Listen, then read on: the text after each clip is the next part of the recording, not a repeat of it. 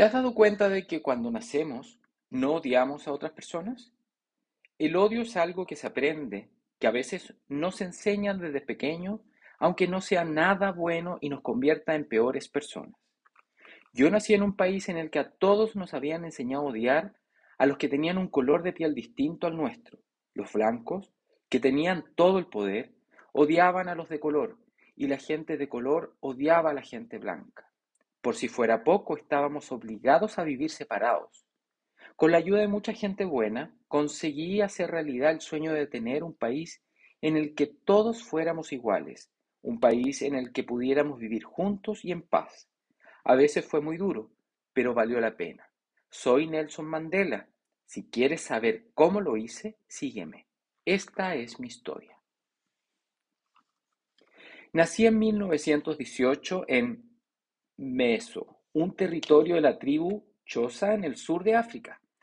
Mi papá era el jefe de la tribu y mi mamá, que procedía de otra tribu diferente, era de familia real, una especie de princesa de su tribu. Me pusieron el nombre de Roli Lala, que significaba revoltoso, pero cuando fui a la escuela la profesora me cambió el nombre. ¿Cómo te llamas? Roli Lala, señora maestra. Roli Lela, qué nombre tan difícil. A partir de hoy te llamarás Nelson. Bueno, la verdad es que me gusta el nombre. Cuando tenía solo nueve años, mi papá se murió y mi mamá le pidió a un primo suyo, el gran jefe Taba, que me cuidara.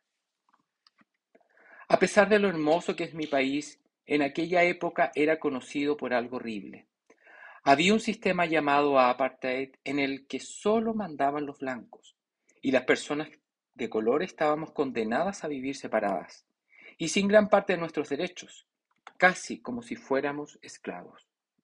Los barrios bonitos, las buenas escuelas, los mejores trabajos eran solo para la gente blanca. Los de piel oscura estábamos obligados a utilizar medios de transporte diferentes, comer en restaurantes diferentes, hasta utilizar baños públicos diferentes. Así mantenían a la población de color que era mayoritaria, alejada del poder. ¡Eh! Aquí no puedes entrar, es solo para gente blanca.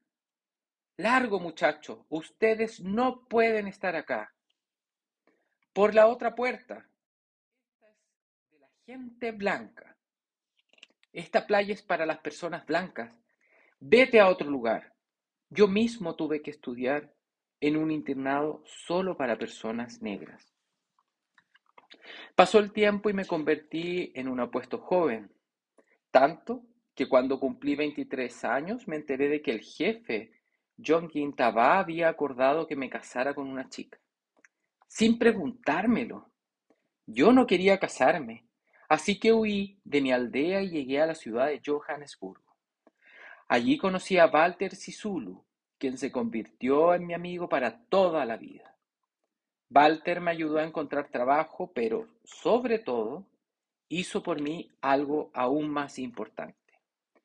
Hola Nelson, quiero presentarte a mi prima. Se llama Evelyn.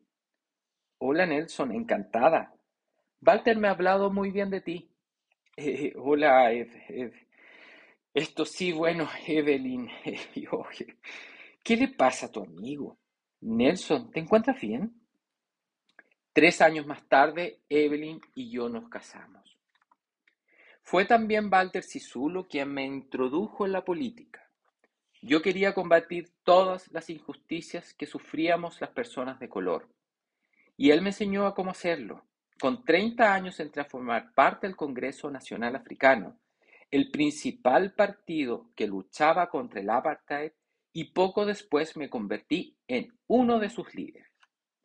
Para protestar contra el apartheid, imitamos lo que había hecho unos años antes Gandhi en la India. Como él, hicimos huelgas y nos negamos a obedecer muchas de aquellas leyes injustas, intentando no recurrir a la violencia. La política me detuvo varias veces y empecé a pasar pequeñas temporadas en prisión, hasta que en 1962 me detuvieron de nuevo. Esta vez tuve menos suerte, me juzgaron y me condenaron a estar encerrado toda la vida. ¿Tiene algo que declarar antes de que pronuncie el veredicto, señor Mandela? Sí, señoría. Esto es una lucha del pueblo africano por el derecho a vivir. Sueño con una sociedad libre y democrática en la que todos podamos vivir en armonía y con iguales posibilidades. Vivo para lograrlo, pero estoy preparado para morir por ello. Bueno, basta condenado a permanecer en prisión mientras viva. En aquel instante, mi vida cambió por completo. Mi primer destino fue la prisión de la isla de Robben, donde pasé 17 años encerrados en una celda minúscula.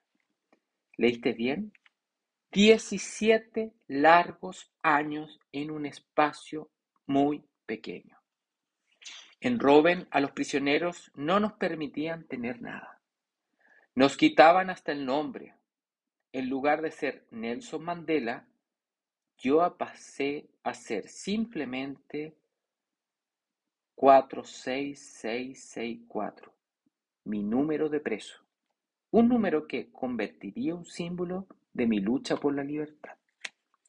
Tenía tiempo, mucho tiempo, así que decidí emplearlo bien. No lo pasé odiando a mis enemigos, sino intentando comprenderlos. Me esforcé para que me conocieran y me respetaran. Buenos días, señor Brandt. ¿Cómo está hoy? Buenos días, 46664. Bien, gracias. ¿Y tú? Mis compañeros de prisión no lo entendían. Pero ¿por qué hablas con nuestros carceleros, Nelson? Son nuestros enemigos porque la paz hay que hacerla con los enemigos. Además, el señor Brandt siempre ha sido amable con nosotros. No hay quien te entienda, Nelson. Me di cuenta de que mi país, Sudáfrica, solo tendría futuro si todos, los blancos y las personas de color, dejábamos de ser enemigos y comenzábamos a comportarnos como un solo pueblo. Después de la isla de Robben, estuve en otras dos prisiones. En total pasé 27 años de mi vida encerrado en la cárcel. Durante todo este tiempo, me convertí en una persona muy conocido en todo el mundo, un símbolo de la lucha de mi pueblo contra la injusticia del apartheid. Políticos, intelectuales y artistas de todo el mundo pidieron una y otra vez mi liberación. El día de mi cumpleaños se convirtió en el Día de Mandela. Se organizaron manifestaciones en grandes ciudades de muchos países en contra de apartheid e incluso en 1988 se celebró un gran concierto en Londres. Los grupos y cantantes más famosos de la época cantaron para celebrar había cumplido 70 años, para recordar al mundo que aún seguía preso y para exigir mi libertad. Las peticiones de libertad que llegaron desde todos los rincones del mundo dieron por fin resultado. El 11 de febrero de 1990, el gobierno sudafricano decidió dejarme libre. Mi liberación se retransmitió en directo por televisores de todo el planeta. Cuando salí de la cárcel tenía ya más de 70 años pero si mis enemigos pensaban que me iban a rendir, estaban muy equivocados. Lo primero que hice fue viajar por todo el mundo para pedir el apoyo de los países contra el apartheid. Luego llegó lo más difícil. Comencé a, negociar el final de la apartheid con los mismos gobernantes blancos que me habían tenido en la cárcel tanto tiempo, entre ellos el presidente Frederick de Klerk. ¿Cómo se siente, señor Mandela? Me siento en el camino hacia la libertad mía y de mi pueblo. ¿Qué va a hacer ahora? Lo primero que voy a hacer es perdonar a los que me tuvieron en prisión y después comenzaré a hablar con ellos. Juntas, personas blancas y de color, comenzamos a eliminar el sistema de apartheid. Fue complicado. A veces nos costó muchas lágrimas, pero a algunos se hizo difícil superar el rencor y renunciar a la venganza. pero al final lo conseguimos. Llegamos a acuerdos, se eliminaron las discriminaciones y se convocaron elecciones a las que se podrían presentar políticos tanto blanco como de color. Habíamos conseguido acabar con una de las grandes injusticias de nuestro tiempo y por eso nos concedieron el Premio Nobel de la Paz al presidente Frédéric de Klerk y a mí. Si quieres hacer las paces con tu enemigo, tienes que trabajar con él. Entonces tu enemigo se vuelve tu compañero. Mi sueño comenzaba a hacerse realidad. En 1994 se celebraron elecciones en Sudáfrica y me convertí en el primer presidente de color de mi país. Mi gobierno estuvo formado por personas de piel oscura y blanca e intentamos trabajar todos juntos. No siempre fue fácil, pero nos obligamos a respetarnos los unos a los otros. Aunque ya estaba mayor, trabajaba mucho e intentaba llevar una vida sencilla. El dinero que ganaba como presidente lo dedicaba a una fundación que ayudaba a niños pobres.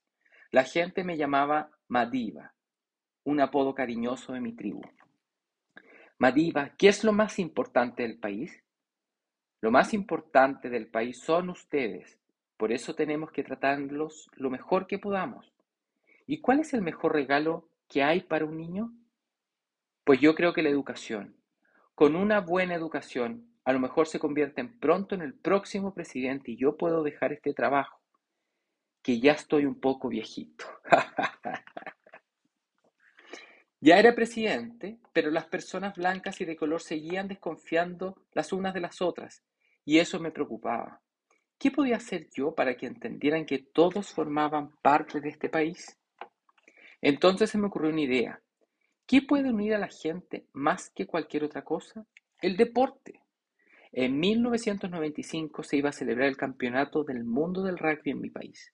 Y aunque tradicionalmente era un deporte para personas blancas, conseguí que todo el país apoyara a la selección nacional, los Springboks. Con la ayuda del capitán de la selección, François Pienard, todo el país se emocionó, animó y disfrutó con la victoria. Fuimos campeones del mundo y sobre todo por primera vez fuimos un país unido. Enhorabuena, François. Lo han conseguido. Enhorabuena, presidente Mandela. Usted sí que lo ha conseguido. Después de cinco años como presidente decidí retirarme para descansar y disfrutar de mis hijos y mis nietos. Solo de vez en cuando viajaba para recibir un premio o un homenaje en algún lugar del mundo. Sin embargo, no dejé de trabajar en causas benéficas para echar una mano a los que más ayuda necesitan, los niños, los pobres y algo que es muy frecuente en Sudáfrica, los enfermos de VIH. Convencí a grandes músicos de todo el mundo para que participaran en lo que llamamos los conciertos 46664, con los que conseguimos un montón de dinero para investigar y ayudar a curar esta enfermedad. Le he dicho a Madiva que tiene que descansar y dormir más, no puede trabajar tanto. Me parece bien. Ya está en la cama, ¿verdad? Sí, hace un buen rato. Estará durmiendo. Finalmente, en el 2013, cuando ya tenía 95 años, descansé por fin. Estoy contento porque creo que dejé un país mejor que el que me encontré. Y la gente me ha demostrado que me quiere. Me llamo Nelson Mandela y esta fue mi historia. Dediqué toda mi vida a luchar contra las injusticias que sufríamos la gente de color en mi país y ayudar a los más desfavorecidos. Conseguí muchas cosas trabajando muy duro, con grandes sacrificios y aprendiendo a perdonar y a comprender a mis enemigos. No fue una vida sencilla. Tuve que luchar contra el odio y las creencias absurdas de muchas personas, pero aprendí que se llega mucho más lejos con la mano abierta y una sonrisa que con el puño cerrado y una actitud negativa. Eso es lo que puedo enseñarte. Ahora te toca a ti hacer que las cosas sean mejor.